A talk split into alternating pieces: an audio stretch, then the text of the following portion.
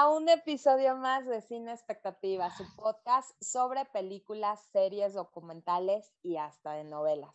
Como siempre les doy la más cordial bienvenida, yo soy Irene García y me acompaña mi amiga crítica de cine y experta en series, Mariana García Olcina. ¿Cómo estás, Mariana? Oye, pues muy bien, pero aquí ya casi acabando el año, ¿eh? O sea, otra vez. Ya se nos fue, ya se nos fue, Mariana, pero ¿sabes qué? A mí me emociona esta época del año porque vienen las mejores películas y producciones. Esta semana tenemos, Olsi, bueno, ¿qué te puedo yo decir? Muchísimos estrenos pero esta ocasión vamos a hablar de una serie que a mí y yo sé que a ti también te encantó. ¿De cuál estamos hablando, Elsie, y de qué va? Pues mira, hoy vamos a hablar de, se llama en inglés Made y le pusieron en español las cosas por limpiar. Digo que no sé si está muy bien la traducción, pero bueno, así le pusieron, ¿no? Y e, es una miniserie de Netflix que tiene 10 capítulos y está basada en el libro de Stephanie Land, que se llama en inglés Made, Hard Work, Low Pay and Mothers Will to, Survive, ¿no? Que en español sería sirvienta, eh, trabajo duro, poca paga y la voluntad de una madre por sobrevivir. Y está basado en el caso real de ella misma, ¿no? Y el libro narra sus propias vivencias durante una de las etapas más complicadas de su vida.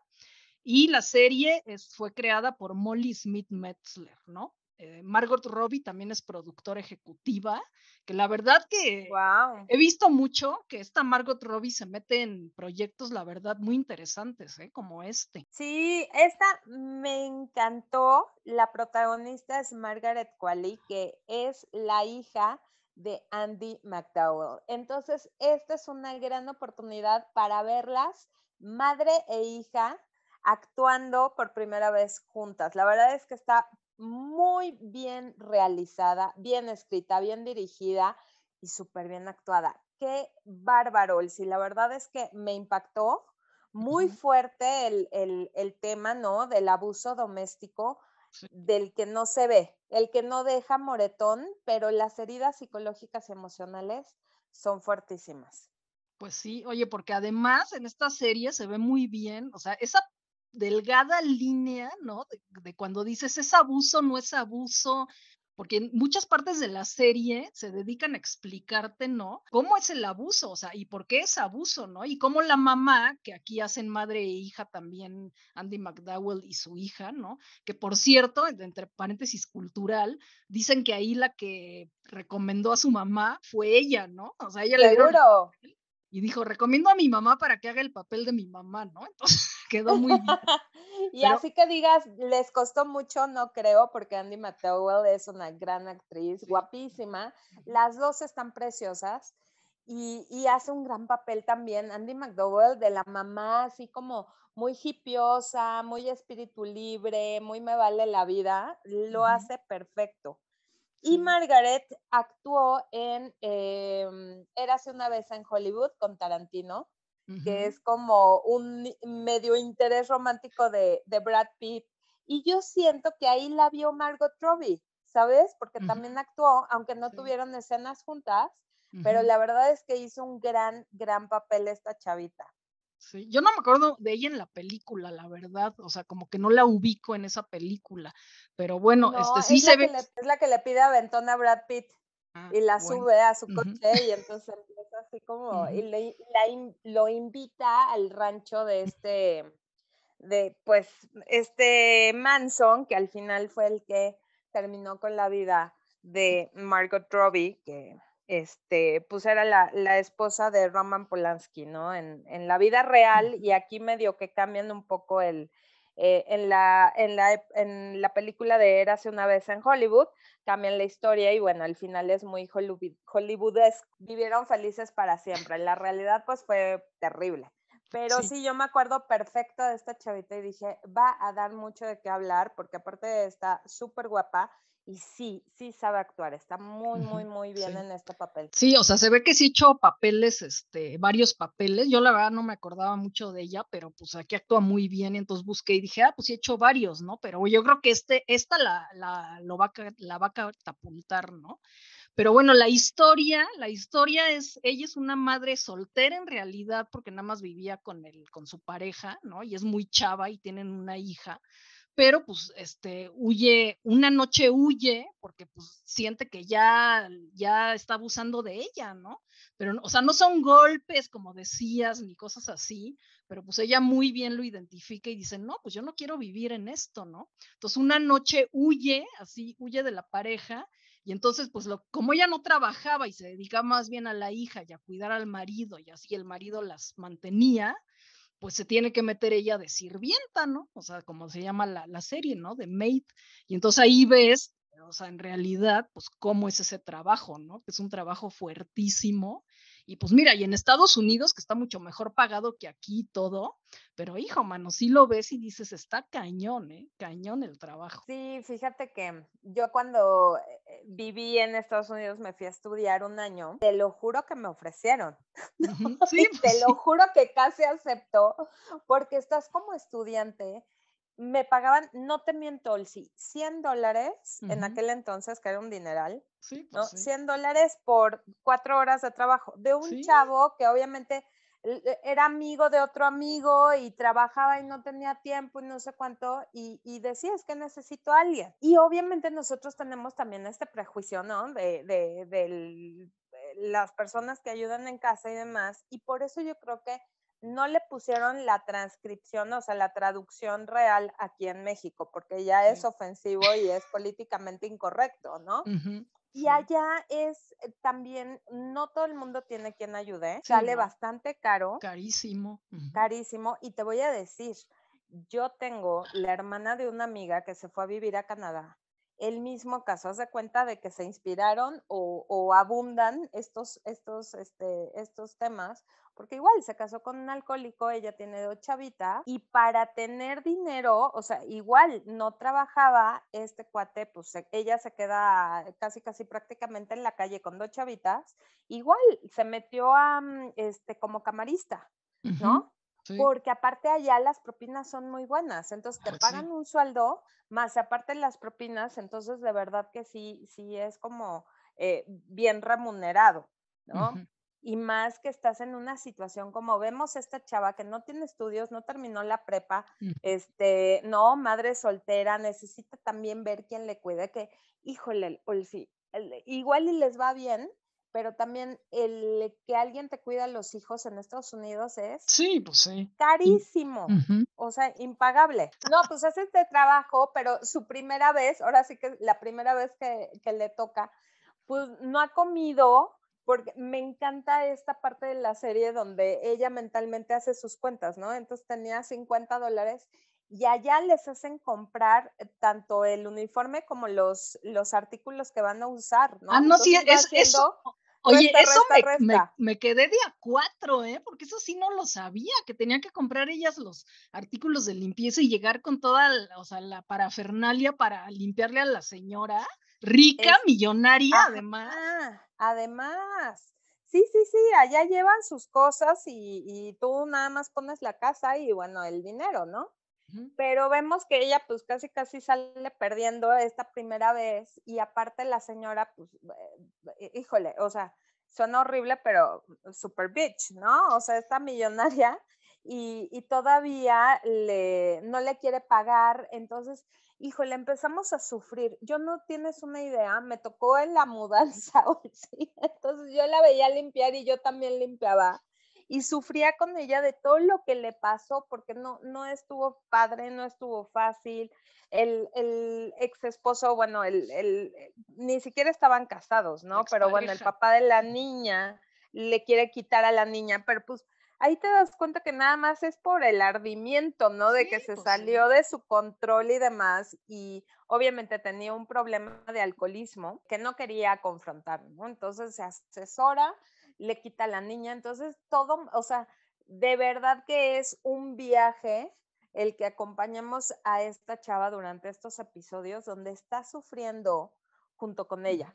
Y digo, claro, cuando le va bien y eso también eh, eh, este, te da mucha felicidad, ¿no? O sea, la verdad es que me gustó mucho porque te hace sentir y transmite todos estos sentimientos, ¿no? De alegría, de, de enojo, de miedo, una chava que, que, sigo lo describió muy bien, ¿no? Es como la vida misma, no es, eh, no es todo sonrisas, no es todo terrible, o sea, hay sus altas y sus bajas, ¿no? Y es así lo que transmite la serie. Sí, oye, porque sí, ahorita que dices, ahorita me acordé que sí, hay, unos momentos de la serie que te da una ansiedad, ¿no? De lo que está viviendo esta chava. ¿No? Y por ejemplo, en lo, en lo, de la violencia se me hace importante decir, o sea, que por ejemplo las mujeres no creen que ellas les pasó la violencia porque no les pegaron, ¿no? O sea, como no me pegaron, entonces yo no sufrí violencia. Esto lo creía ella, ¿no? Cuando llega al refugio, al refugio de, violencia doméstica, que, que, le dice, pero tú, ¿por qué estás aquí? No, bueno, es que yo no sufrí, la verdad, no, yo no sufrí violencia, ¿no? Pero ¿por qué? No, es que no me pegó, no, pues es que no te tiene que pegar, o sea, hay violencia emocional, ¿no? Violencia casi física, te digo, es esa pequeña línea donde no sabes si sí o si no. Y por ejemplo, este, hay una, compañera ahí en el refugio también, ¿no? Que le dicen que regresa con su marido abusador y es la tercera vez que regresa con él, ¿no? Y entonces le dice también la, la, señora que lleva el refugio, le dice, es que hay gente, o sea, que tampoco entiende, ¿no? Cómo es la cosa y hasta siete veces regresa. O sea, y es un ciclo, ¿no? De toda la vida y hasta generacional que no puedes romper, o sea, es, muy, es muy complicado, ¿no? Luego también hay otra este, escena donde le explica la hija a la mamá, ¿no? Que existe el abuso emocional, ¿no? Y la mamá tampoco lo cree. O sea, ella, pues, que ha tenido un chorro de, de, galanes y vive con ellos y se casa y etcétera, y también sufre abuso, obviamente, pero pues tampoco cree en el abuso emocional, ¿no? Entonces, este, pues todo, todas esas cositas que te explica la serie, la verdad que está muy bien. Muy, muy bien. Fíjate que mm, eh, estuve en, un, en una conferencia donde ATT hizo una colaboración con la Red Nacional de Refugios aquí en México y nos dieron unas cifras, Sol, sí, estamos hablando, estamos viendo que en Estados Unidos pues pasa, ¿no? Sí. Aquí, bueno, no nos quedamos nada atrás, ¿no? Las cifras son en México 41.3% de las mujeres han sido víctimas de violencia sexual. Muchísimo, pues o sea, 4 de cada 10, ¿no? 24.6% de las mujeres han sufrido violencia física o sexual por parte de su pareja. También, mucho. Menos del 40% de las mujeres que experimentan violencia buscan algún tipo de ayuda hoy. Esto se me pues hace tristísimo, por pena, por miedo, por ignorancia, porque no saben. Exacto, no saben. Estamos acostumbrados a que este, te griten, ¿no? Ajá, o, eso lo vemos como normal. Si te jalonean, ay, pues no, no es tanto, ¿qué tanto es tantito? Porque, porque muchas veces el abuso, como dices, ¿no? El psicológico, el que no deja moretones, te va minando y te va minando y lo vemos muy claro en esta serie, donde ella, ¿no? En un momento se siente como succionada por el sillón, porque no se quiere parar, ¿no? De la depresión de no poderse defender ni mover porque no tiene los recursos, porque no tiene a quien recurrir. Se me hace fuertísima la relación. Sí, esa, es, esa escena es buenísima. Sí, sí, sí, y con el papá, ¿no? Que le pide ayuda y el papá que también ejerció violencia cuando ella era chiquita y lo tenía bloqueado, eh, eh, vemos el, pacto patriarcal, ¿no? O sea, que defiende a este cuate para no asumir también su culpa, ¿no? Y entonces se me hace súper, súper fuerte. Esta red de refugios funciona igual, me impactó porque también tienen, como eh, nos muestra la serie, donde hay, em, hay lugares donde llevan a estas mujeres donde están seguras, les dan eh, pues una cama, les dan comida, atienden a los niños, o sea, les dan toda esta eh, pues contención y seguridad para estar ellas tranquilas, recuperarse, ¿no? Y asesorarlas qué es lo que van a hacer. Me encantó también saber que hay eh, programas para personas así que han sufrido violencia como de eh, les ayudan con algo de las rentas, les facilitan también algún este, oficio para que ellas pues sean independientes, porque mucho el control que ejercen, y se llama violencia financiera, es porque el hombre, ¿no? A pues través del dinero, pues controla a la mujer, ¿no? Y eso también es violencia, aunque no, no estamos como muy familiarizados con ese tipo de, de pues de abuso. Sí, pues sí, ¿cuántas mujeres se tienen que quedar donde están casadas y pues no se pueden mover porque pues qué van a hacer, ¿no? O sea, ¿de qué van a vivir? Entonces sí, sí está muy cañón, ¿no? Y por esto, esto que hablabas tú del sistema de subsidios que hay en Estados Unidos, este, que con todo y sus defectos es mejor que el de México, por ejemplo, ¿no? Pero también en la serie critico un poco ese sistema, ¿no? Que de repente sí es muy burocrático y este, y como que ella tarda años, ¿no? En poder, bueno, no años, ¿no? Pero bueno, sí, como que tiene que ir 20 veces y estar insistiendo y a ver y a dónde y etcétera, etcétera. O sea, con todo y que Estados Unidos es primer mundo, pues también tiene su sistema un poco burocrático, ¿no? Pero bueno, al final de cuentas, pues sí, algo le sirve y como te digo, pues mucho mejor que en México, ¿no? Porque aquí en México sí está más complicado eso, ¿no? Que te ayuden. Sí, y la cifra que da Nolsi de que una mujer regresa cinco veces o más, ¿no? Con el agresor antes de poderlo dejar. Sí, qué fuerte, qué fuerte. Y es tan real, ¿no? Que dices, ay, no, mejor aquí, porque pues está cañón. Sí, sí, sí, sí. O, bueno, también es mucho el, el, la manipulación de los hijos. Eh, yo siento que es eso, ¿no? Por miedo a que te los quiten, por miedo a, pues las represalias, amenazas y demás. Y entonces ahí seguimos viendo que la violencia que ejercen no, no tiene que ser eh, física, sino también mucho, pues, psicológica. Estas mujeres no, no se sienten capaces de salir, salir adelante por sí mismas, se sienten pues eh, con miedo, ¿no? De, de, igual hasta perder su, su nivel económico eh, y eso se ve, híjole, muy seguido. Pues ¿no? Que, que te quedas porque pues si no ya no tienes el club, ya no tienes los viajes, ya no tienes el poder adquisitivo y pues es mejor dar, ¿no? El, el costo-beneficio puede ser este más atractivo, pero bueno, muy buena serie, la verdad es que se las recomendamos, garantizada, si no, de verdad, mándenos un mensaje y díganos por qué no les gustó, porque de verdad no le veo, este... ningún pero. Ningún pero, la verdad, eh, tiene muy buenos actores, sale Billy Burke como el papá de, de Alex en la serie, la protagonista, eh, este fue el papá de Bella en la serie de Twilight, ¿no? En la saga de Twilight, entonces es un gran actor. Y como la pareja, el, papá de la niña es Nick Robinson, que mm, ha salido en comedias románticas y de verdad que lo amas. En, en, esas, tanto en Love Simon o todo, todo, todo, sale como el, el, chavo romántico, bueno y demás. Y aquí, de verdad que bien actúa ese chavito, porque sí lo odias. Dices, maldito, maldito, déjala en paz.